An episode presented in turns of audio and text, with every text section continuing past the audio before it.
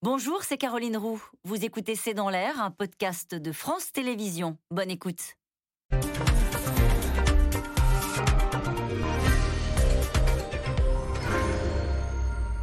Bonsoir à toutes et à tous. 17e jour de guerre et un nouvel échange téléphonique aujourd'hui entre Emmanuel Macron et Vladimir Poutine avec euh, le chancelier allemand Olaf Scholz. Un entretien d'une heure et demie qualifié de franc et difficile par l'Élysée, qui annonce d'ailleurs un durcissement des sanctions car Vladimir Poutine n'entend aucunement reculer. Ces avions continuent de bombarder des populations civiles qui n'ont d'autre choix que de fuir ou de se terrer dans des caves et de tenir parfois sans eau, ni électricité, ni nourriture. La guerre éclair va-t-elle se transformer en guerre d'usure? Vladimir Poutine est-il entré dans une logique jusqu'au boutiste sans que rien ni personne ne puisse l'arrêter? Avec quelles conséquences pour nous, Européens, spectateurs impuissants d'une guerre qu'on croyait impossible? C'est le sujet de cette émission de ce C'est dans l'air, intitulée ce soir Poutine s'acharne Kiev résiste. Pour répondre à vos questions, nous avons le plaisir d'accueillir le général Dominique Trinquant. Vous avez été chef de la mission militaire auprès des Nations Unies. Vous êtes directeur des relations extérieures de Marc et Belzan et vous avez participé au collectif de ce livre Comment vaincre l'islamisme. C'est aux éditions Le Cerf. Christine Dugouin-Clément, vous êtes chercheuse associée à la chaire risque de l'IAE de Paris-Sorbonne Business School, analyste géopolitique du think tank CAP Europe. Et je rappelle votre livre, Influence et manipulation des conflits armés modernes aux guerres économiques. C'est chez VA Éditions. Elsa Vidal, vous êtes rédactrice en chef de la, bonjour, de la rédaction en langue russe de RFI. Et je précise que vous avez vécu plusieurs années en Russie. Et enfin, Benjamin Haddad, politologue, directeur Europe du think tank Atlantic Council. Merci de participer à cette émission en direct. Elsa Vidal, je commence avec vous. Euh, Emmanuel Macron, on apprend que le chef de l'État Emmanuel Macron s'est entretenu avec Vladimir Poutine, et mais aussi il y avait dans la boucle Olaf Scholz, le chancelier allemand. L'entretien a duré une heure et demie à la mi-journée. Une question mais presque naïve que peut-on se raconter, qu'ont pu se raconter ces trois chefs d'État pendant une heure et demie au téléphone? Bah, À mon sens, ils n'ont pas eu trop de temps pour euh, se parler, puisque euh, une des difficultés qu'on a dans cette négociation, c'est quand même de trouver une terminologie commune et de s'entendre sur certaines notions. Autant on voit assez bien comment on peut discuter de neutralité de l'Ukraine et de garanties que l'OTAN pourrait donner euh, à la Russie quant à un élargissement à l'Est, autant on voit assez mal comment on peut parler de dénazification à propos de l'Ukraine. Et donc ça demande un vrai travail, je pense, sur les termes et une vraie perspective historique pour réconcilier des visions qui sont contradictoires. Ce que vous voulez dire, c'est qu'au fond, chacun reste dans son couloir. Vladimir Poutine ne se lit. Il, continue, il a dû dire au téléphone ce qu'il dit. Euh, euh, au peuple, c'est-à-dire qu'il parle d'une dénazification. Parce qu'ils se tutoient quand même, Poutine et Macron. Est-ce qu'il y a des moments de vérité euh, Et puis le jeu de la traduction aussi, est-ce que ça ne complique pas, la, ça ne rend pas artificielle la conversation? L'artificialité des conversations pour des politiques, j'y crois pas trop parce qu'ils ont l'habitude de, passer par ce genre de truchement. En plus, ça peut offrir, euh, ça peut offrir certains instruments qui sont très, très utiles dans certaines situations. Ce que je vois plutôt, c'est qu'il y a une confrontation, qu'il y a une négociation. Enfin, c'est l'exercice diplomatique à son comble, en fait. Les Russes maintiennent une grande pression. On voit mal pourquoi ils négocieraient de manière souple maintenant. Benjamin Haddad, communiqué de l'Élysée, l'entretien a été qualifié de franc est difficile. Alors ça veut dire quoi quand on, on qualifie un entretien diplomatique de franc et difficile. En langage diplomatique, un entretien franc, généralement, c'est une engueulade. Et on voit bien hein, que ces conversations depuis des semaines avec Vladimir Poutine sont très difficiles.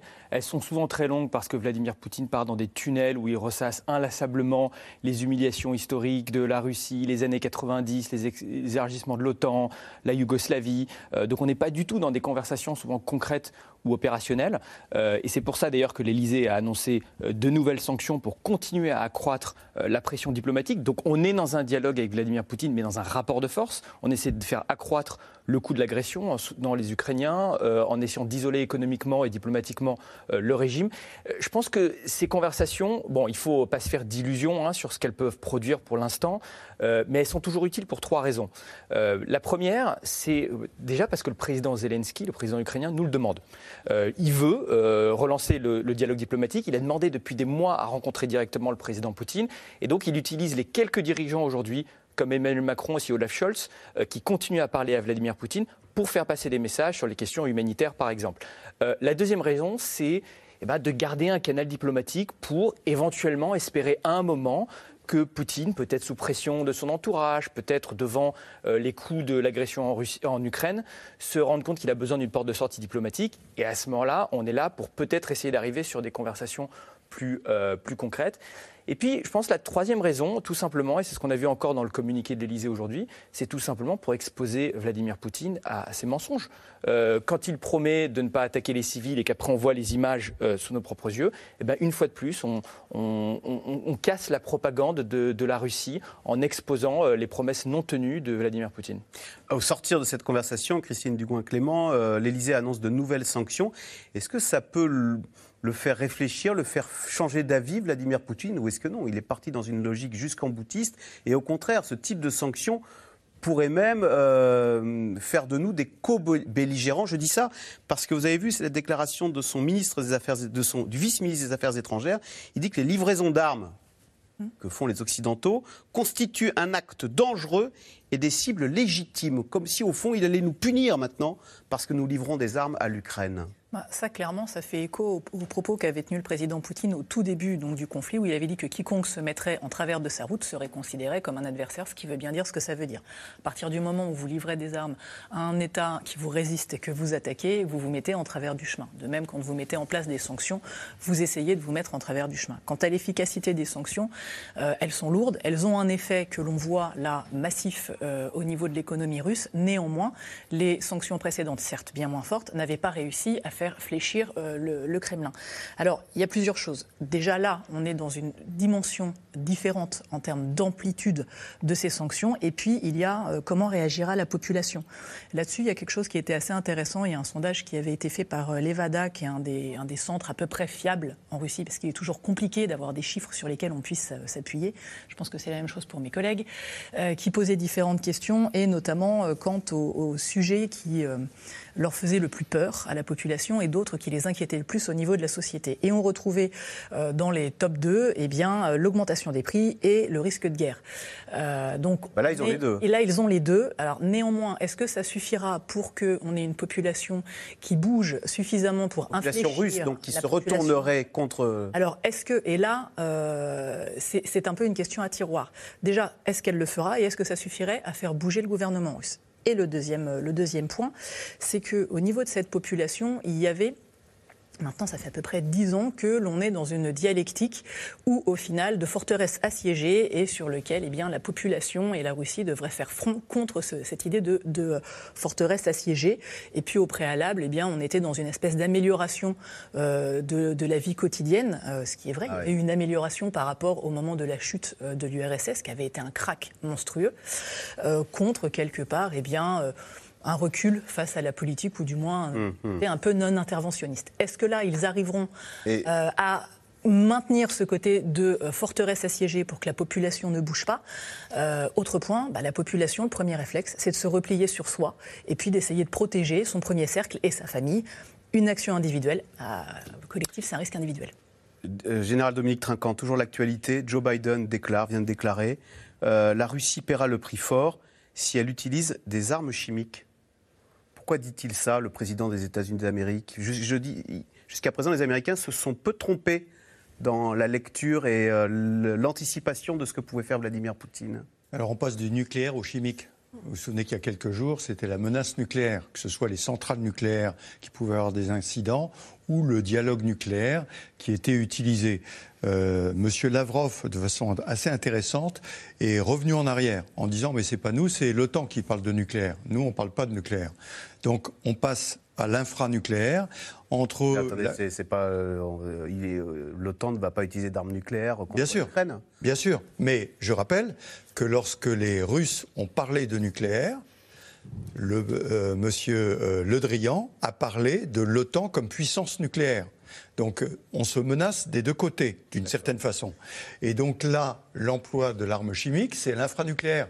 On ne va pas jusqu'au nucléaire, mais quand on va prendre des villes, que les villes résistent, qu'on ne sait pas comment faire, l'utilisation de l'arme chimique est possible. Elle a été possible du point de vue euh, russe. Hein. Elle a été utilisée pas par les Russes, par les Syriens, par le président Bachar al-Assad pour saisir des villes euh, alliées des Russes. Hein. Alliés des Russes. Et il faut se souvenir que euh, la fameuse ligne rouge, pas franchie, etc. En fait, c'est un accord présenté par la Turquie, par la Russie, pardon, qui a réussi à retirer l'armement chimique qui était utilisé par les Syriens. Donc on voit bien que l'arme chimique, c'est quelque chose euh, chez les Russes qui est quelque chose. C'est dans, les outils euh, que pourraient utiliser euh, les Russes. Enfin voilà, ils ah ont ben, différents outils et ils ont ça. Bien sûr. De même qu'ils ont de l'armement nucléaire, ils ont de l'armement chimique. Comme on élimine maintenant Interdit le nucléaire, par la convention bien sûr, mais ils en disposent, ils l'ont. Et après, on va rentrer dans les discussions comme en Syrie. C'est pas moi, c'est l'autre. Vous comprenez, comme ils le disent actuellement, mais non, c'est les terroristes ukrainiens qui ont utilisé ça pour faire croire qu'on l'utilisait, etc., euh, etc. Ça, ça va raconter une fable en cas d'utilisation. Exactement, exactement. Alors, 17e jour de guerre avec des bombardements incessants à Mykolaïv et à Mariupol, des morts toujours plus nombreux. Plus au nord, les obus et les chars encerclent la capitale, Kiev. Récit de ces dernières 24 heures avec Constance Meyer et Erwan Nilion. Un grand nuage de fumée noire s'élève au-dessus de la banlieue ouest de Kiev. Un obus vient de toucher un immeuble résidentiel. Vers 6h30 ce matin, les tirs ont commencé. Des civils vivent ici. Ce sont les faubourgs de Kiev et des appartements résidentiels. Ce matin, des tirs de roquettes russes ont détruit cette base aérienne près de Kiev, ainsi qu'un dépôt de munitions. Les taux se resserrent autour de la capitale ukrainienne. Les chars ne sont plus qu'à 25 km. Sur ces images satellites, une longue file de voitures tente de fuir la ville avant l'arrivée de l'ennemi. 17 jours après le début de la guerre, les troupes russes continuent de gagner du terrain. Dans le sud du pays, à Mykolaiv, la nuit a été longue pour les habitants. Les bombardements ont touché là aussi des immeubles résidentiels. Et ce matin encore, des tirs. À 500 km, Ville assiégée, éventrée, dévastée, Mariupol enterre ses morts dans la douleur. Les bombardements empêchent les cérémonies, les corps sont inhumés dans cette fosse commune. Tout ce que je demande, c'est que tout cela se termine. Je ne sais pas qui est coupable, qui a raison, qui a commencé. Qu'ils soient tous maudits, ces gens qui ont commencé. Qu'est-ce que je ressens? Je dois continuer à vivre. En 12 jours, 1500 civils auraient perdu la vie à Mariupol, selon les autorités ukrainiennes. Peu importe le danger, dans la ville de Melitopol, des Ukrainiens protestent. Leur mère a été enlevée par les soldats russes qui occupent la ville. Un nouveau pas a été franchi, selon le président ukrainien. Ils sont passés à un nouveau stade de terreur dans lequel ils essaient d'éliminer physiquement les représentants des autorités ukrainiennes légitimes. C'est un crime contre la démocratie. Les actes des envahisseurs russes seront assimilés à ceux des terroristes de l'État islamique. Pour tenter d'assécher les finances de Vladimir Poutine, les États-Unis ont décidé de renforcer les tarifs douaniers et d'interdire l'importation de produits phares de l'économie russe, comme la vodka, les diamants et les produits de la mer. Un nouveau paquet de sanctions économiques va également être adopté par l'Union européenne, réunie hier à Versailles par le président Emmanuel Macron. Nous n'excluons rien et nous l'avons rappelé. Et je peux vous dire ici, j'ai la certitude, si les choses continuaient sur le plan militaire, dans la droite ligne de ce que vous venez de décrire, que nous prendrons des, sanctions nouvelles, y compris des sanctions massives. les 27 souhaitent notamment réduire la dépendance de l'Union européenne au gaz russe de deux tiers d'ici la fin de l'année et atteindre 100% d'ici 2027. Nous avons établi ensemble que nous voulons nous libérer progressivement de cette dépendance en développant des ressources alternatives pour nos importations de pétrole, de gaz et de charbon.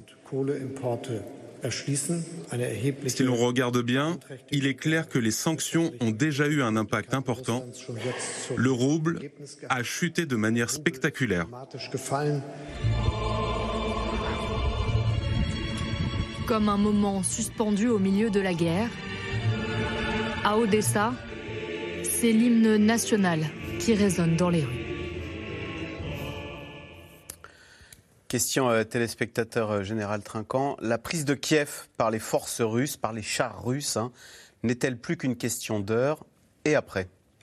Alors Kiev, c'est l'objectif stratégique qui devait tomber en trois jours avec le ralliement de l'armée russe. Euh, à l'armée ukrainienne à l'armée russe et probablement l'assassinat ou la disparition de, des chefs de gouvernement ukrainiens. C'est ce qui avait été prévu dans la stratégie initiale, qui a raté, évidemment. Et euh, maintenant, on passe au plan B. Le plan B, c'est acquérir euh, des gages territoriaux, c'est ce qu'on voit vers le sud en particulier, euh, vers Mariupol, donc entre le Donbass et la Crimée, et de la Crimée vers la Roumanie, vers Odessa. Objectif qui permettra de boucler complètement la mer Noire et de prendre les deux ports stratégiques que sont Odessa et Mariupol, qui permettent, qui sont les poumons un peu de, de l'Ukraine. Ça, c'est les gages territoriaux. Et Kiev, c'est l'objectif stratégique extrêmement difficile pour les Russes.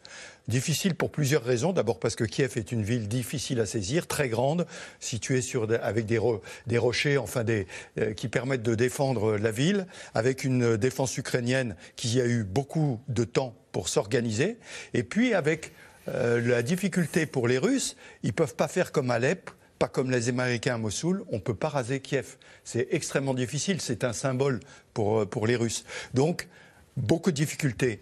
Donc aujourd'hui, L'encerclement complet de Kiev n'est pas fini puisque la première opération aéroportée au sud-ouest de Kiev a échoué dans les trois premiers jours. La colonne qui venait à l'ouest de Kiev s'est arrêtée pendant longtemps parce qu'elle avait des problèmes de logistique. Donc c'est une armée blindée qui est envoyée à partir du nord-est pour terminer l'encerclement. Et l'encerclement, c'est des bombardements sur les banlieues progressifs et finir par boucler complètement Kiev, couper le gaz, l'électricité, l'eau, etc., et mettre la pression. Mais les combats de rue dans Kiev, ça va être extrêmement dur. Ça peut durer des semaines. Et je pense que c'est pour ça que Vladimir Poutine prend son temps parce qu'il sait que une fois qu'il sera, qu'il aura donné l'assaut, ce sera, ce sera compliqué. Il sait que ce qu'il attend est compliqué. Voilà, c'est compliqué. Le temps et contre le président Poutine. Plus le temps passe, plus les, mesures prises vont être contre lui, plus la population, on en parlait tout à l'heure, peut voir ce qui se passe. Donc, moi, ma, perception, c'est que la pression maximum sur Kiev va pouvoir servir pour la négociation. Pendant qu'on ah, commence à qu'il n'envahisse ben, Vous envisagez qu'il n'envahisse pas Kiev Il le dit depuis un petit moment, l'occupation de l'Ukraine, il le sait, c'est une catastrophe pour lui.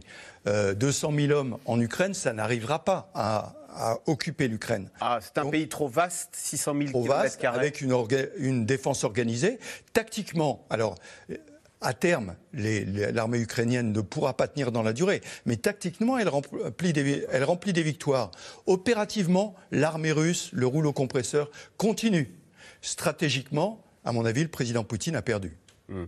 Euh, Christine Dugouin-Clément, euh, on a une population ukrainienne, ils sont encore 2 ou 3 millions, hein. c'est une ville de 5 millions d'habitants, bon certains ont fui, mais ils sont...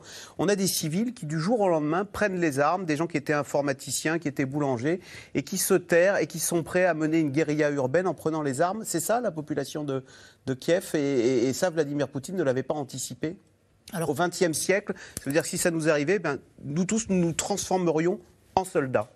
Alors, je ne sais pas si ça nous Non, mais je veux dire, c'est ce qui se passe. comme ça. Oui, mais euh, ça, sur, ça au surprend. Niveau la, au niveau de la population ukrainienne, beaucoup, effectivement, euh, ont pris les armes. Mais il faut aussi, je pense, remettre les choses en perspective. C'est-à-dire que euh, on avait un peu oublié le conflit qui était quand même une vraie guerre dans le Donbass depuis 2014, donc depuis 8 ans. conflit auquel l'Ukraine n'a jamais pu se soustraire et auquel elle fait face. Or, on avait un conflit qui était d'une forme complètement différente, c'est-à-dire relativement sédentarisé, avec un système de tranchées et même si euh, Kiev avait beaucoup de mal avec les accords de Minsk II, ils essayaient de respecter les cessez-le-feu. Donc ils étaient beaucoup plus dans du défensif que dans de l'offensif.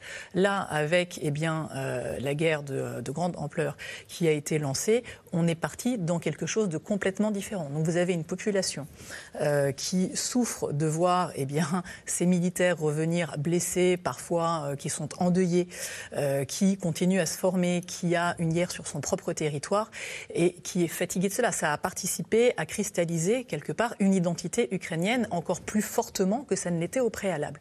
Et là, au niveau de l'armée. Avec une hostilité contre les Russes qui n'existait pas il y a un mois.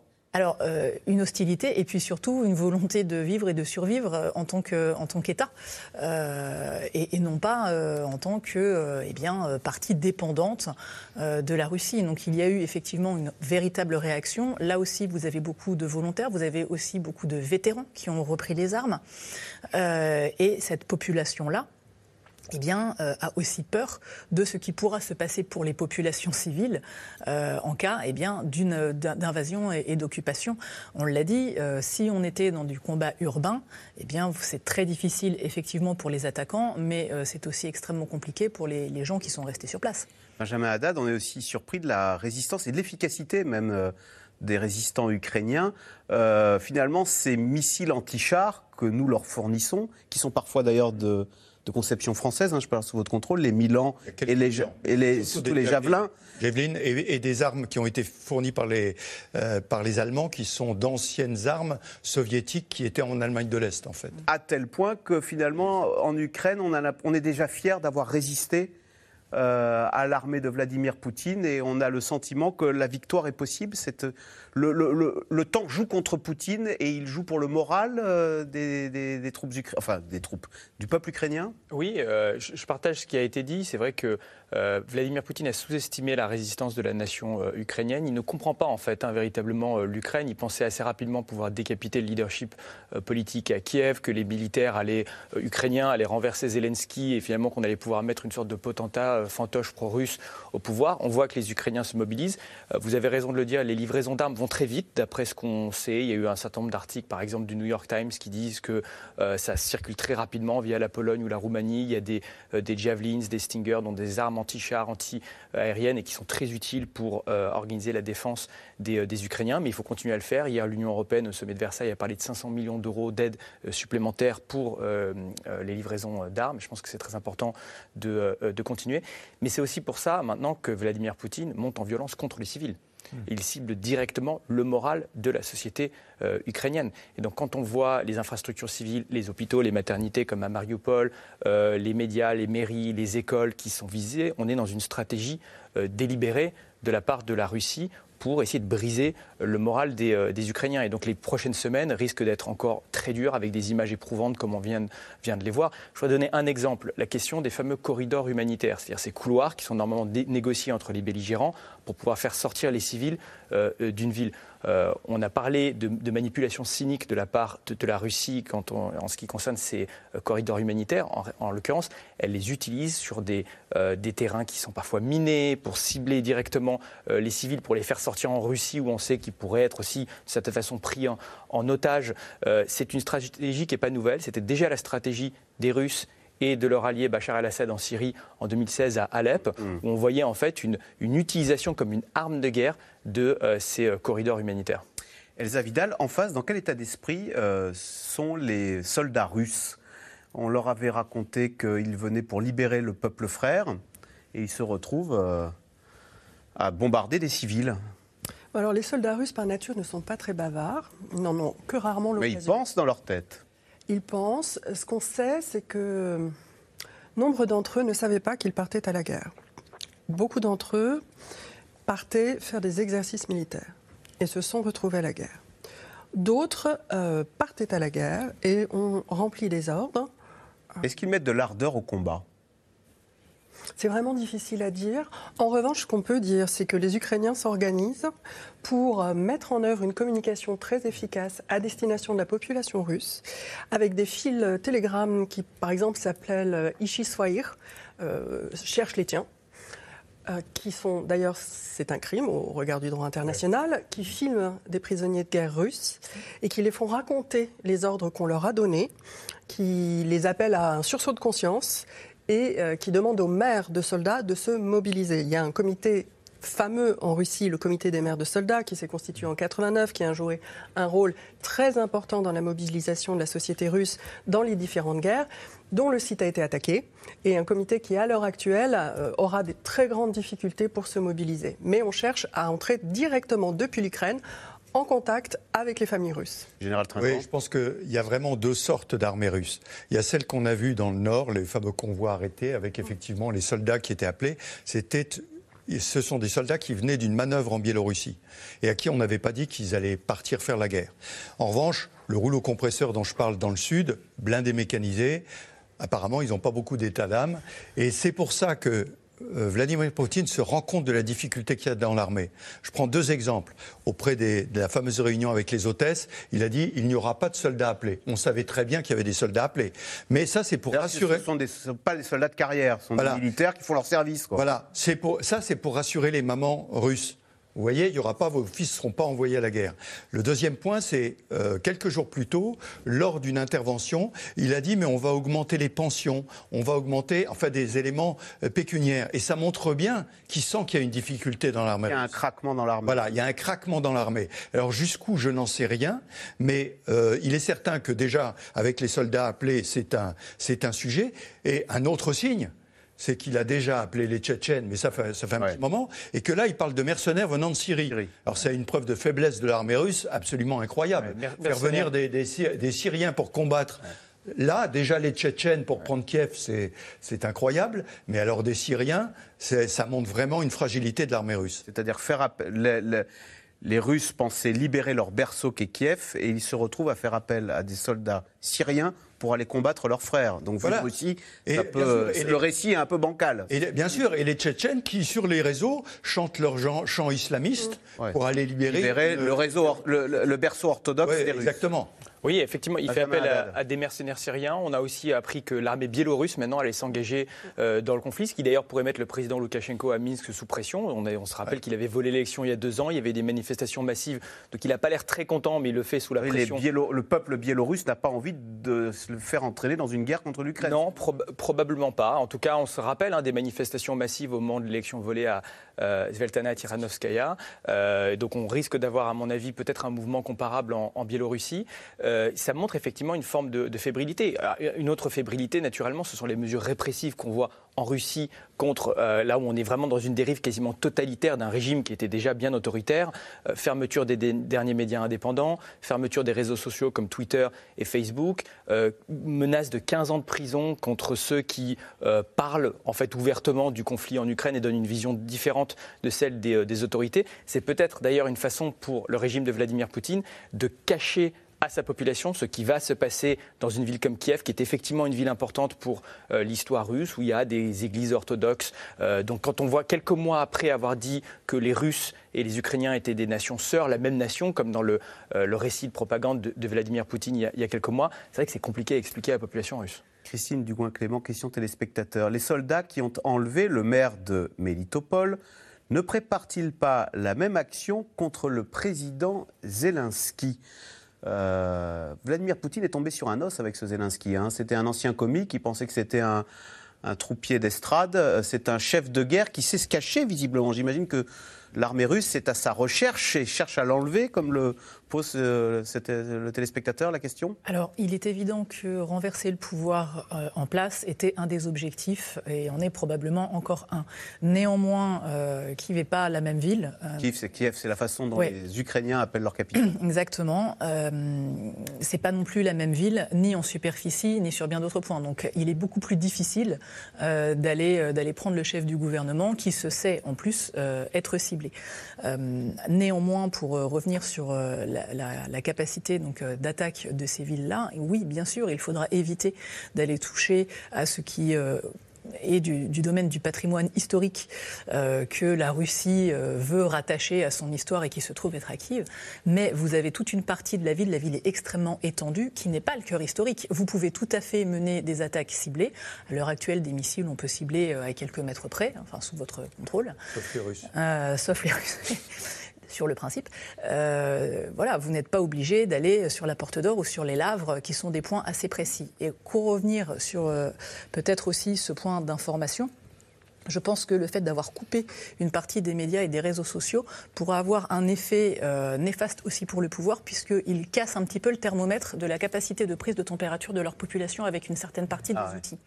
Et donc, arriver soi-même à savoir ce que pense et comment réagit sa population quand on a moins d'outils de mesure est quelque chose qui n'est pas forcément simple, d'autant que vous avez cité euh, différentes euh, opérations qui cherchent à informer la population russe. Eh bien, il y a aussi un, un autre volet donc, de cette conflictualité qui se déroule dans l'espace dématérialisé du cyber, et où là, eh bien, il y a différentes couches. Hein. On parlera de la couche sémantique pour tout ce qui est euh, de l'information. Eh bien, il y a de nombreuses euh, opérations qui visent à diffuser sur les canaux russes, y compris sur des plateformes de type euh, Netflix, on va dire, russe, des images de ce qui se passe en Ukraine. Elsa Vidal, on a bien vu que Vladimir Poutine a raconté à son peuple une fable, hein, la fable du russe qui va libérer le peuple ukrainien sous le joug des nazis.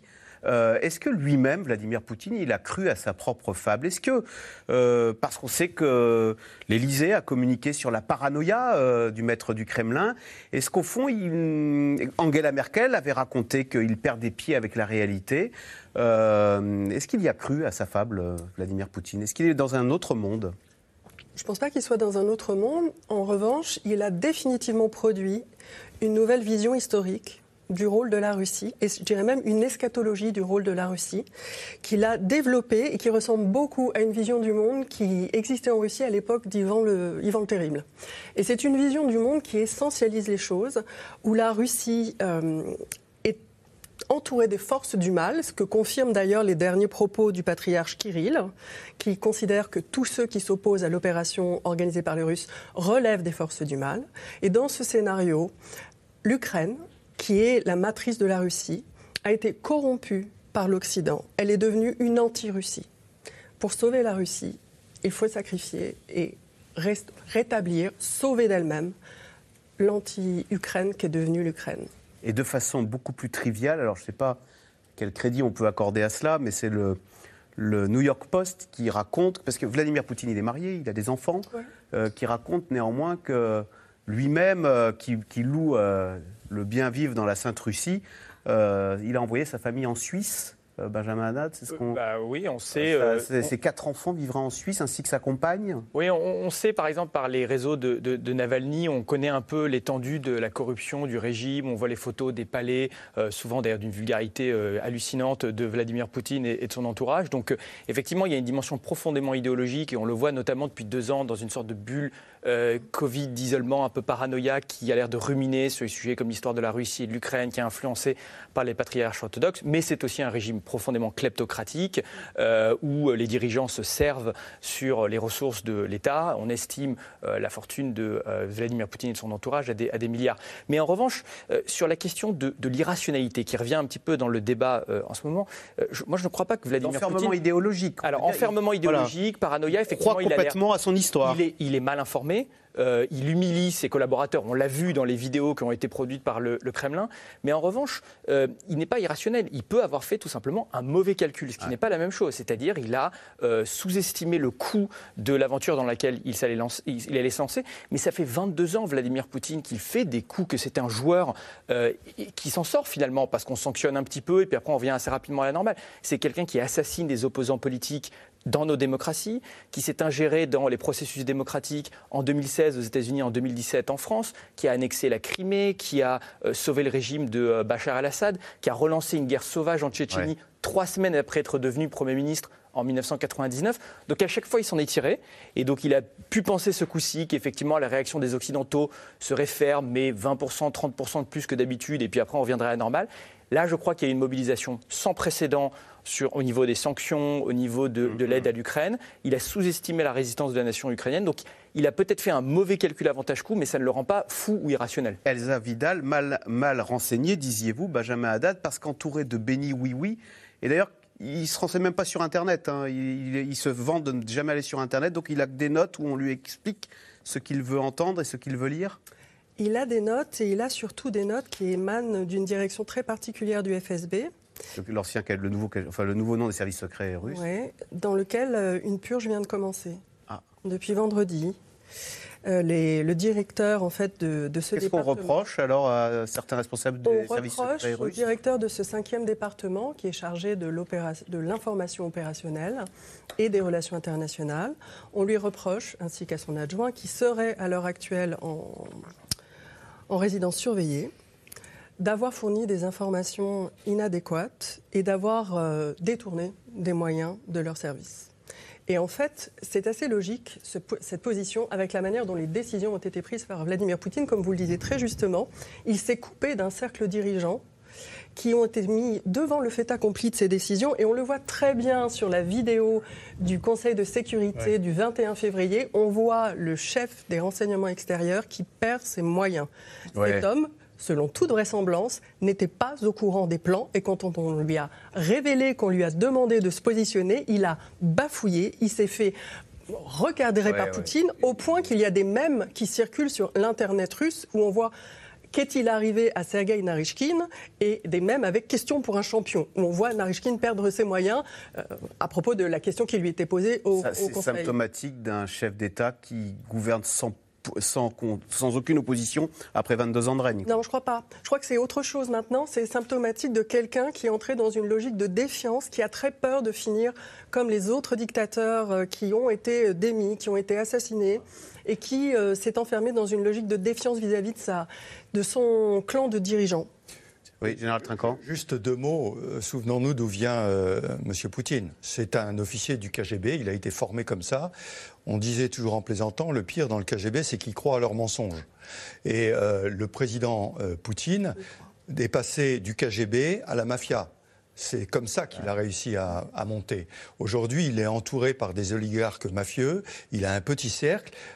effectivement, l'opération initiale stratégique de faire tomber le pouvoir n'a pas fonctionné, mais elle lui a été vendue comme ça aussi par ceux qui étaient autour de lui. Et là, il est en train de se rendre compte que c'était pas ça.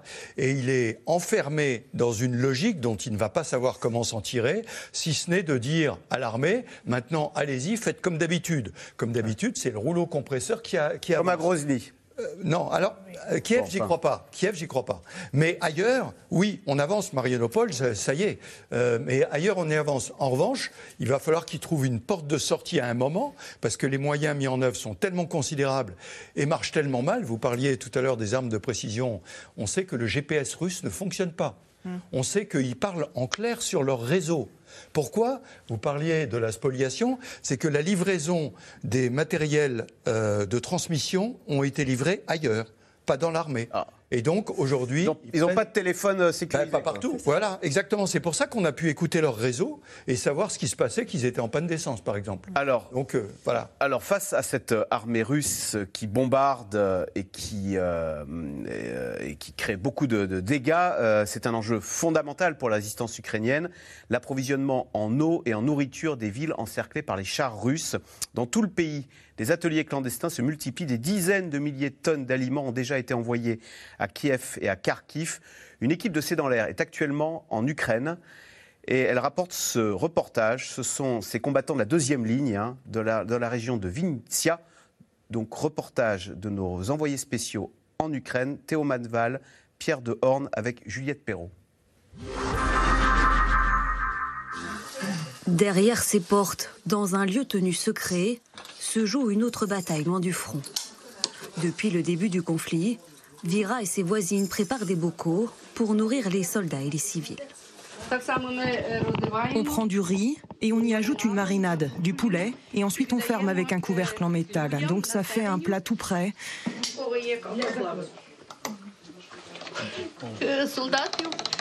On espère que ça va pouvoir aider les soldats sur le champ de bataille.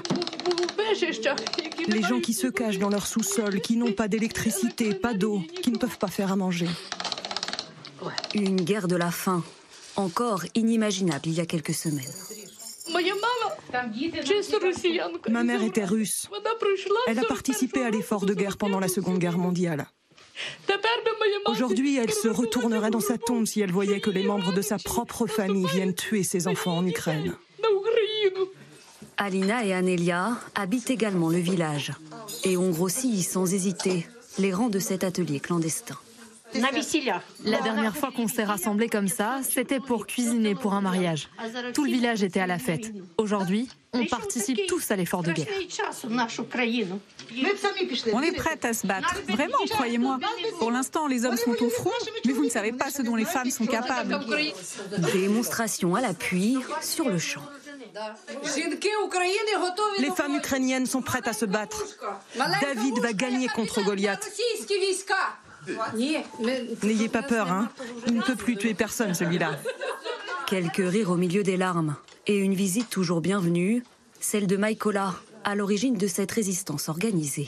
Alors les filles, comment ça se passe? Est-ce qu'il vous manque quelque chose? Dès le deuxième jour de guerre, cet entrepreneur a eu l'idée de collecter des denrées chez les producteurs locaux. Grâce à lui, une quinzaine d'ateliers comme celui-ci ont déjà vu le jour autour du village. Et vous n'avez pas peur d'être des cibles Aujourd'hui, on est tous des cibles. L'Ukraine tout entière. Toute la population est attaquée, mais je crois qu'on a réussi à vaincre la peur déjà. Donc on reste ici et on fait ce qu'on a à faire. Une chaîne de solidarité qui se poursuit en dehors de l'atelier. Une fois les bocaux chargés dans des camions, un chauffeur prend le relais pour acheminer la marchandise jusqu'à une base logistique comme celle-ci. Nouveau passage de relais jusqu'à Andri, le responsable du lieu. Il faut contrer tout ça. Zenia, c'est quoi ça? De l'alcool à brûler? Oui, c'est ça. Un entrepôt secret, là encore, est sécurisé. Dans les cartons, des kilos de nourriture récupérés dans des supermarchés, chez des producteurs, des grossistes et envoyés par la Pologne. Il y a des biscottes, des pâtes, des conserves. On a collecté 40 000 tonnes de nourriture depuis le début. Toute la journée, il faut trier et empaqueter encore et encore. Qu'importe la fatigue, qu'importe les sirènes, devenues presque habituelles. Emmenez ça tout au fond. Les sirènes, c'est pas un problème? Non, non. Dernier maillon de la chaîne, Volodymyr. Ce jour-là, direction Kharkiv, récemment bombardé. Une livraison dangereuse. Son camion a déjà été pris pour cible près de Kiev. La seule chose à faire, c'est de ne pas paniquer. C'est le sens du devoir. On doit tous s'entraider. C'est notre nation. C'est ce que l'on doit faire. En tout, 12 heures de trajet. Avec au bout une autre mission qui l'attend, tenter d'évacuer des civils, en espérant échapper une nouvelle fois aux éventuels bombardements. Euh, Christine Dugouin-Clément, dans ce reportage de Théo Manval et Pierre Dehorne, on a vu les larmes de cette grand-mère qui disait Ma mère était russe, elle se retournerait dans sa tombe aujourd'hui si elle voyait euh, ses frères d'armes tuer ses enfants, puisqu'elle elle parlait de sa mère.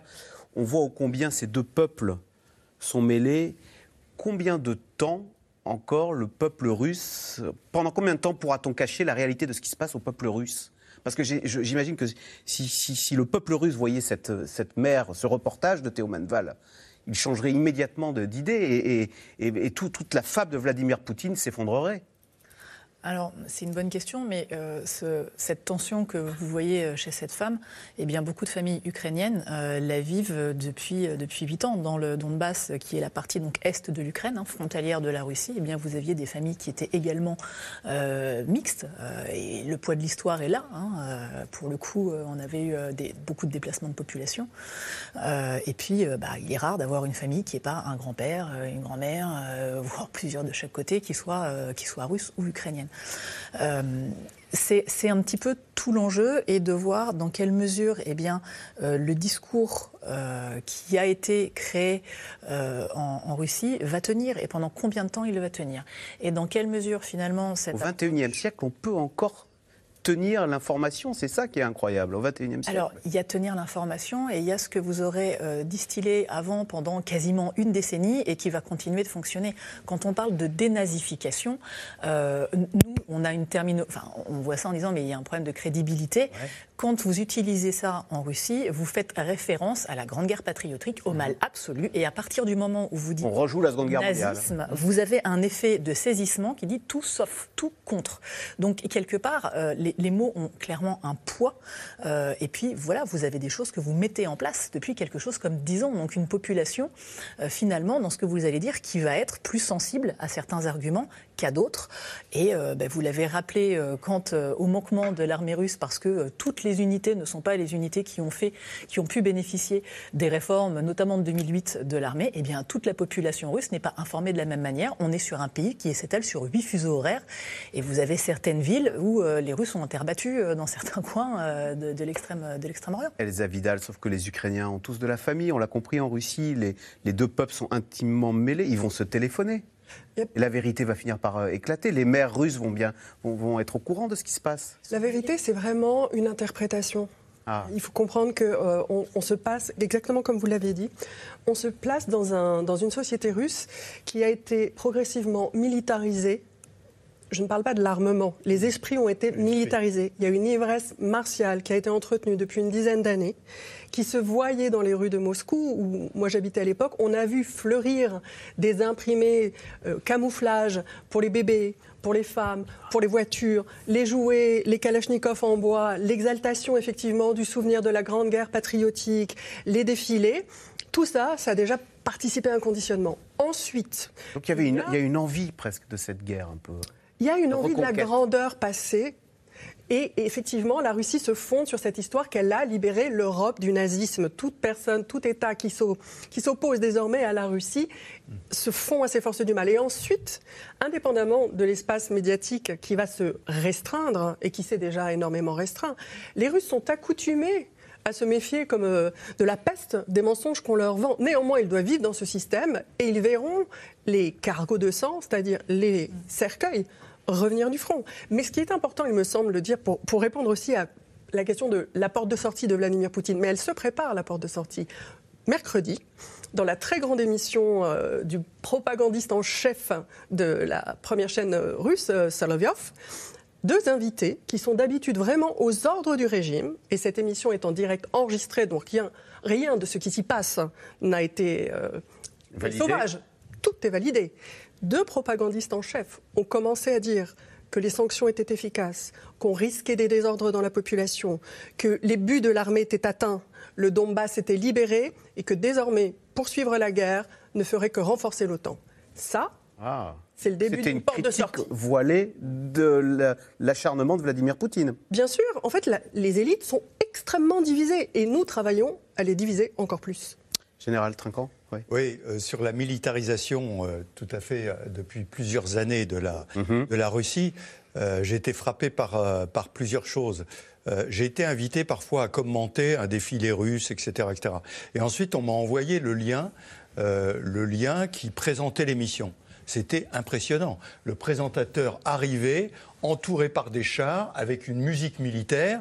Vraiment, il y avait, il y avait une mise en scène absolument extraordinaire. Et souvenez-vous des discussions des Russes, lorsque nous parlions du 6 juin et des débarquements américains, eux, ils disaient non, attendez, c'est nous qui avons libéré l'Europe. Pas les Américains. Et, et la grande fête patriotique, hein, qui est donc mm-hmm. non pas le 8 mai, mais, le 9 mai, avec toute la mise en scène qu'il y a autour de, ça. Euh, de façon... Nous avons dénazifié l'Europe en 45. J'ai été invité à l'ambassade de Russie le 23 février, vous voyez, juste la, veille, euh, et le film qui était présenté, c'était les combats des 12, euh, je ne sais plus comment ça s'appelait, c'était un combat de la Grande Guerre patriotique où tous les Russes qui étaient là étaient un peu ennuyés parce qu'à mon avis, ils devaient savoir ce qui allait se passer et où nous avons été rappelés rapidement pour quitter l'ambassade et aller euh, commenter ce qui se passait. Mais je veux dire qu'on est, on est sur deux histoires qui, comme vous le dites toutes les deux, a été construite depuis 10 ou 15 ans. Et aujourd'hui, je voyais une image hier où il y avait un obus qui était tombé dans un appartement en Ukraine et la personne qui était là disait mais j'ai mes cousins qui sont en Russie, je les ai appelés pour leur dire regardez ce qui se passe, ils ne me croyaient pas. Ils me disaient tout ça c'est de la propagande. Et les 40 millions de... Vous, êtes, vous êtes pollué par les esprits américains, c'est Exactement. Les 40 millions de numéros de téléphone que se partagent les Lituaniens et les Ukrainiens mm. pour appeler en Russie, mm, mm. ils disent, une fois sur deux, on tombe sur des gens qui nous disent, non mais c'est de la propagande, vous êtes vendus aux Américains. Vous voyez, donc euh, c'est compliqué. Hein. Oui, Benjamin Haddad. Non, et je voulais juste rajouter que, en fait, même ce, récit sur les nations sœurs entre la Russie et l'Ukraine, c'est en fait un récit très russe. Et que les dirigeants russes essaient euh, de, de euh, ressasser à leur population. Mais les Ukrainiens, ils ont aussi une vision très différente de leur histoire et de leur relation avec la Russie. Ils se rappellent qu'ils ont été les premières victimes des famines organisées par Staline, que certains qualifient de génocide, qu'ils ont souvent été d'ailleurs surreprésentés dans les soldats lors de la Grande Guerre patriotique. Donc l'Ukraine a perdu beaucoup et plus proportionnellement que euh, la Russie. C'est elle qui a fait face à l'armée allemande plus que les Russes. Les Ukrainiens en 1991 votent à 92% pour leur indépendance. À l'ouest, comme à l'Est. Aujourd'hui, quand on voit les sondages, euh, la population ukrainienne, y compris dans les villes russophones, est très largement favorable à un rapprochement avec l'Union européenne et, l'OTAN. Et, encore une fois, même dans les, villes russophones qui résistent, comme la ville de, Kharkiv, le président Zelensky lui-même vient de l'Est du pays. Sa première langue, sa langue maternelle, c'est le russe, mais c'est un patriote ukrainien. Donc cette idée aussi qu'il n'y a pas de Russie sans Ukraine, c'est en fait une vision impérialiste euh, de Moscou, mais qui n'est pas celle de la nation ukrainienne. Conséquence de cette guerre en Ukraine, euh, flambée des prix des céréales qui ont doublé et à un chiffre effrayant de l'ONU, 8 à 13 millions de personnes pourraient souffrir de la faim dans le monde. Alors pour faire face à cette menace de pénurie, l'Europe et notamment la France peuvent-elles augmenter euh, sa production de blé? Élément de réponse avec Paul-Rémy Barjavel et Emmanuel Bach. Le salon de l'agriculture bouleversé avec l'invasion de l'Ukraine par la Russie. Passage express du président de la République, un discours devant les responsables du monde agricole et une idée qui revient sans arrêt. À nos territoires, cette souveraineté alimentaire et agricole, c'est celle qui consiste à dire que la mission de nourrir le peuple français, celle que notre agriculture a historiquement toujours rempli, qu'elle a su réinventer au sortir de la deuxième, Guerre mondiale, nous sommes en train de complètement la réinventer. Une souveraineté alimentaire à réinventer. La guerre a provoqué l'explosion des cours mondiaux de céréales. Et l'Europe n'est pas autosuffisante en maïs, par exemple. La moitié de ses importations vient d'Ukraine. Elles sont aujourd'hui à l'arrêt. Réunion en urgence des ministres européens de l'agriculture début mars. Et une petite musique s'impose peu à peu. Nous, Européens, nous avons une responsabilité en ce moment. C'est d'éviter une crise alimentaire mondiale dans les 12 à 18 mois face à l'arrêt de la production de blé, de maïs, mais aussi de tournesol. Il n'y a pas d'autre solution, il faut produire plus. Et pour produire plus, seule option pour le ministre de l'Agriculture exploiter les jachères.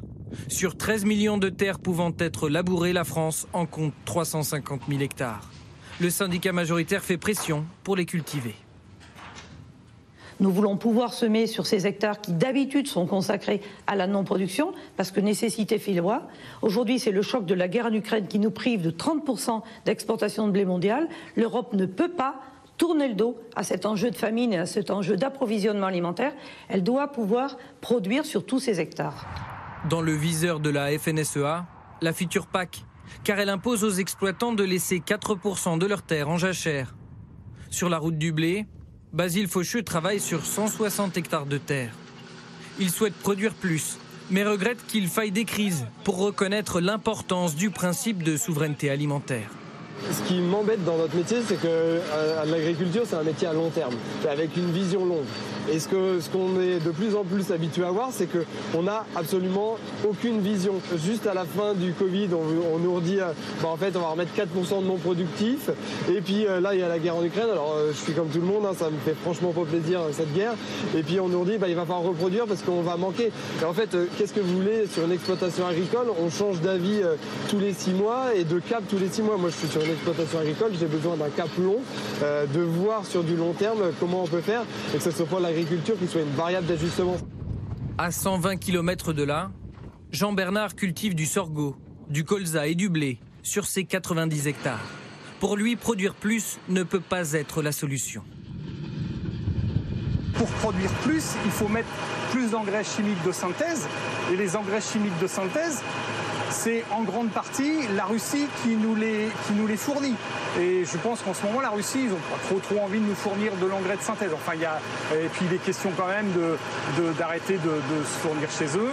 Et puis, et puis, euh, et puis pour fabriquer nous-mêmes de l'engrais de synthèse, il faut des énergies fossiles, euh, du gaz ou du pétrole.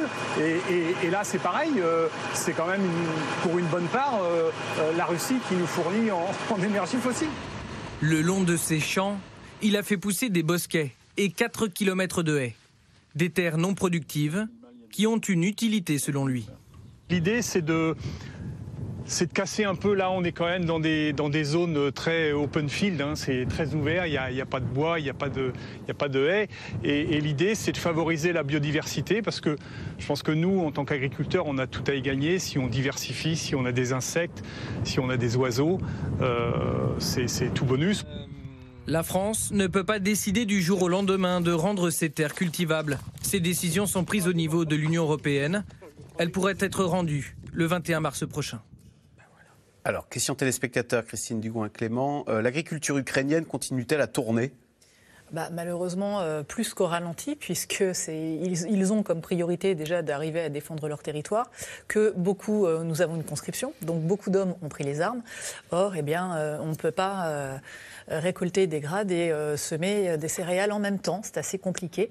Alors que bah, on est dans une période où on devrait euh, soit semer, soit commencer à le faire et à envisager. Donc on aura de toute façon une chute de production au niveau ukrainien qui va avoir des impacts. Alors on parlait de l'Union européenne, mais il y a d'autres pays qui sont dépendants pour une large part de leurs approvisionnements de l'Ukraine. Et là, vous avez des pays, on pourrait parler de l'Égypte par exemple, on pourrait parler du Kenya, on pourrait parler même d'autres chefs d'État, al Sisi ou au Liban, ils sont inquiets euh, en se disant il ne faudrait pas que le peuple euh, égyptien se révolte et me, me fasse trébucher en, tout cas, ça va être, euh, ça va être un, enjeu.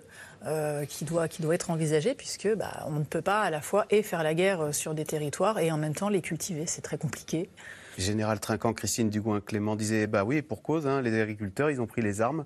C'est incroyable parce qu'on a supprimé le service militaire euh, en France euh, en 97 en pensant que plus jamais en Europe nous n'aurions de guerre de territoire euh, avec un peuple tout entier qui doit prendre les armes.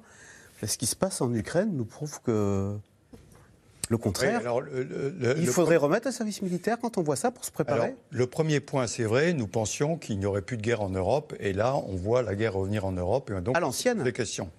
Oui, en revanche, euh, sur l'affaire du service militaire, si vous voulez, aujourd'hui, on a opté pour une armée professionnelle avec des équipements très sophistiqués dans lesquels on a besoin de professionnels. Ça ne veut pas dire que la population ne doit pas être formée d'une certaine façon. Et aujourd'hui, on doit, comme vous le savez, il y a le service national universel qui était dans le projet du, du président Macron, qui est à l'état de volontariat aujourd'hui qui doit devenir obligatoire. Donc on verra si dans le prochain quinquennat ça deviendra obligatoire. Et à ce moment-là, vous avez à la fois l'éducation à la résilience de la société, et c'est ça le fondement au départ, la résilience de la société. Et la deuxième question qu'on peut se poser, c'est jusqu'où pouvons-nous éduquer la population en cas de guerre? Sécurité civile, secourisme, euh, réseau territorial, pourquoi pas, les miliciens comme en Suisse. Je ne sais pas, c'est une réflexion qu'on va peut-être être amené à, à mener. Il faut savoir qu'en Suède, le service militaire a été remis en place, mais en tout état de cause, avec les outils de défense qu'on a aujourd'hui, nous ne pouvons pas rétablir la conscription parce qu'on ne saurait pas quoi faire. Il n'y a pas d'armes pour les citoyens. Donc voilà, c'est une réflexion sur le long terme, effectivement, qu'il faudra mener. Allez, on revient tout de suite à vos questions.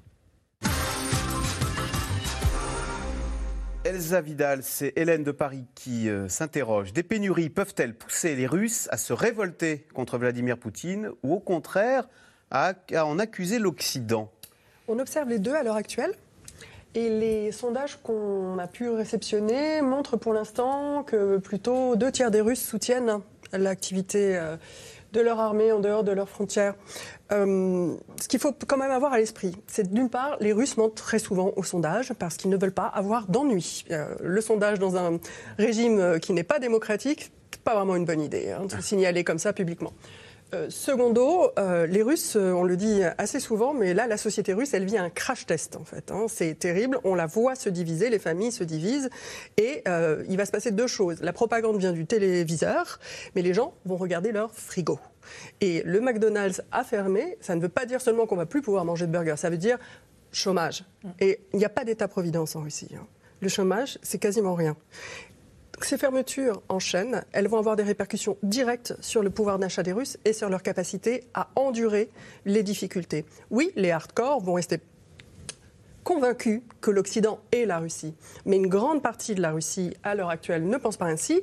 Et les autorités en sont conscientes. C'est pour ça qu'elles ont adopté des lois qui confinent à la censure ou à l'introduction de la loi martiale sans la conscription. Général Trinquant, que sait-on des pertes militaires russes? Elles sont importantes. Les derniers chiffres qu'on avait, c'était 4000 euh, hommes qui avaient été tués, mais ça date de quelques jours. Mais les Russes communiquent ces chiffres? Euh, Non, ça c'est les, Russes communiquent des chiffres nettement inférieurs. Et je crois qu'ils ont communiqué sur 1500, euh, alors qu'on pense que c'est plus de 4000. Juste un petit point, permettez-moi, sur le point que vous venez de soulever à propos de la cohésion et des deux tiers qui sont pour la guerre en... N'accusons pas trop les Russes. Je rappelle que les Américains en 2004 étaient majoritairement pour la guerre en Irak. C'est un réflexe. C'est un réflexe. Le conditionnement, il existe partout. Hein. Bah oui, un petit peu, ouais. Beaucoup de réunions et d'entretiens téléphoniques, mais que fait-on sur le terrain? Pour arrêter l'armée russe Benjamin Haddad, est-ce qu'à un moment, euh, il faudra être sur le terrain pour arrêter l'armée russe? On n'ira pas sur le terrain. Euh, ça, ça a déjà été dit. C'est une ligne rouge, à mon avis, infranchissable pour les pays de l'OTAN. Joe Biden l'avait même dit déjà avant euh, le conflit. Emmanuel Macron, d'autres l'ont répété. On ne rentrera pas dans une confrontation directe avec la Russie, soit en envoyant des troupes sur le terrain, soit par l'instauration d'une no-fly zone, une zone d'exclusion aérienne, qui de fait entraînerait des confrontations directes avec les jets russes. En revanche, on aide les Ukrainiens à se défendre défendre on leur livre des armes, on va assez vite, euh, y compris des pays qui s'y étaient toujours refusés, comme la Suède ou euh, l'Allemagne, des armes anti-chars, anti-aériennes. Et là, aujourd'hui, je crois que la question, dans les prochains jours, les prochaines semaines, c'est euh, comment est-ce qu'on peut augmenter cette aide militaire? Et alors, il y a eu un couac là entre, entre les États-Unis pardon, et la Pologne sur la livraison de MiG, donc d'avions polonais à, à l'Ukraine. C'est ce que demande le président Zelensky. on ne sait pas si c'est techniquement faisable, on ne sait pas si les Ukrainiens les pilotes, ça pourrait faire de nous des commis a dit, voilà, ça serait considéré comme être faisant partie de la guerre. Voilà. Alors, bon, il a été un petit peu plus ambigu que ça, mais c'est vrai que les, Russes eux-mêmes envoient des signaux pour tracer les, lignes rouges. Euh, mais je crois que ça, c'est la vraie réflexion à mener pour les Occidentaux, c'est comment euh, accélérer cette aide militaire à l'Ukraine. Sans sans, rentrer directement dans un conflit. Hier, Joe Biden disait un une confrontation directe avec la Russie, c'est le début de la Troisième Guerre mondiale. Christine Dugouin-Clément, une pénurie alimentaire mondiale va-t-elle entraîner une inflation fulgurante? On a vu déjà aujourd'hui en France, ce matin, euh, nous montrer que le prix du gazole euh, en France hein, avait euh, doublé en un peu plus d'un an. Hein. 100% de hausse on va avoir un impact économique, forcément, euh, bah parce qu'on a un ensemble de sanctions, on a une baisse de productivité, on a des euh, voies d'acheminement qui sont euh, modifiées, et puis on va avoir un, principe d'effet domino. on l'évoquait tout à l'heure de manière assez rapide, parce que là, on pense certes à l'échelle européenne, mais on est sur des principes économiques qui sont très interconnectés entre les différents pays, mais pas uniquement Est-Ouest, mais il y a aussi le volet Nord-Sud. et là, va y avoir des impacts tant économique qu'alimentaire. Et il va y avoir des déplacements aussi de centres de gravité. Et puis, Vous avez quelques euh, exemples de choses euh, qui nous attendent et dont on n'a pas tout à fait conscience? Bah, euh, là, on a, on a parlé du volet alimentaire, on a parlé de tout ce qui est carburant brut, mais il y a aussi finalement tous les produits qui nécessitent eh bien, euh, d'avoir énormément. Alors l'agriculteur en parlait tout à l'heure quand il parlait des engrais. des engrais, il disait bah oui, mais pour ça il faut euh, des énergies brutes. Et il y a beaucoup de produits qui finalement nécessitent ce genre de choses, ou simplement que l'on importe d'assez loin. Et or, eh bien, on les importe euh, pas avec de l'énergie solaire. Donc le coût de revient va augmenter, le coût de vente aussi. donc on aura finalement beaucoup de, chaînes, hein, donc au niveau de la supply chain, de prix qui vont qui vont flamber. Oui. Euh, Général Trinquant, Olivier, dans le Pas-de-Calais, combien de temps encore l'Ukraine peut-elle tenir face à l'ogre russe et la passivité de l'Occident? Réponse classique militaire, un certain temps. Je, totalement incapable de le dire. Ça euh, peut être long. ça peut être long. Kiev, c'est symptomatique. On parle de Kiev. Le siège de Leningrad avait duré euh, trois ans. Hein. Oui, non, c'est, ça dépend finalement de, la réussite de la déstabilisation probable. Franchissant le Dniepr, allant vers l'ouest, ça devient extrêmement compliqué, non pas dans les combats, mais dans l'occupation. Et Kiev, en revanche, ça devient extrêmement compliqué de saisir Kiev. Donc ça peut durer extrêmement longtemps et ça dépend bien sûr de la ténacité de la résistance ukrainienne. Et effectivement, la livraison des missiles, etc., renforce complètement et, d'une certaine façon, la psychologie de la population ukrainienne, je parlais de euh, résilience pardon, tout à l'heure, est extrêmement importante. Quand les combattants savent qu'ils sont soutenus par une population et que les attaquants savent qu'ils s'opposent à une population, et eh bien là, il y a des facteurs psychologiques extrêmement importants. Oui. En Ukraine, il y a des centres de médias et de défense des médias qui se sont organisés pour euh, mettre en œuvre des campagnes d'affichage à l'intérieur de Kiev notamment. On voit d'énormes billboards avec des slogans qui sont soldats russes, rentre chez toi, ah garde ta conscience propre, regarde ton fils dans les yeux, pars avant d'avoir du sang sur les mains. Après, il y a le fameux slogan soldat russe, va te faire. Mm. Suite à ce qui avait été repris quand le, le, navire russe avait attaqué l'île aux serpents. Et, euh, enfin, on imagine que c'est très hiérarchisé et très obéissant dans l'armée russe quand même. Je crois pas. Non? Non, je crois qu'il y a vraiment une grande majorité, ah euh, où il y a une grande disparité entre les différents corps. Et puis, on parle de plus en plus aussi d'envoi de, volontaires. Vladimir Poutine a appelé les volontaires. Ça veut dire quoi, ça? Alors, des volontaires, ce ne sont donc pas des conscrits Ça veut dire que.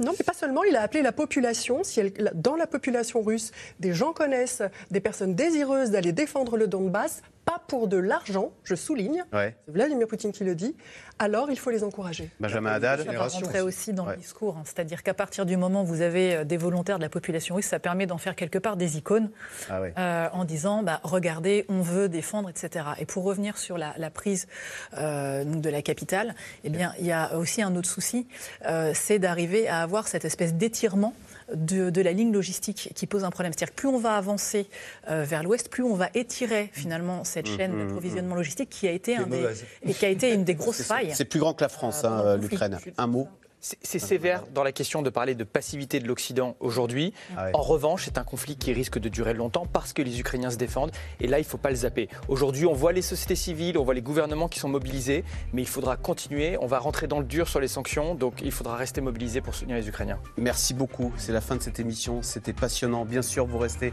sur France 5 tout de suite. C'est l'hebdo avec Ali Badou. Bonsoir Ali. Qu'y a-t-il au programme ce soir? Salut Axel. Au programme ce soir, un invité exceptionnel au lendemain sommet de Versailles. Le président du Conseil européen, Charles Michel, nous expliquera comment l'Europe peut faire face à Vladimir Poutine. Et puis, il y a moins d'un mois du premier tour de la présidentielle. Et si on commençait enfin à parler des sujets de fond, analyse de la journaliste Ruth Elkrief. Et puis, c'était il y a 60 ans, les accords d'Évian, la fin de la guerre d'Algérie et un documentaire événement dont on parlera avec l'historien Benjamin Stora. A tout de suite. Bonne soirée, Axel. Bonne soirée, c'est tout de suite, c'est France 5, Ali Badou.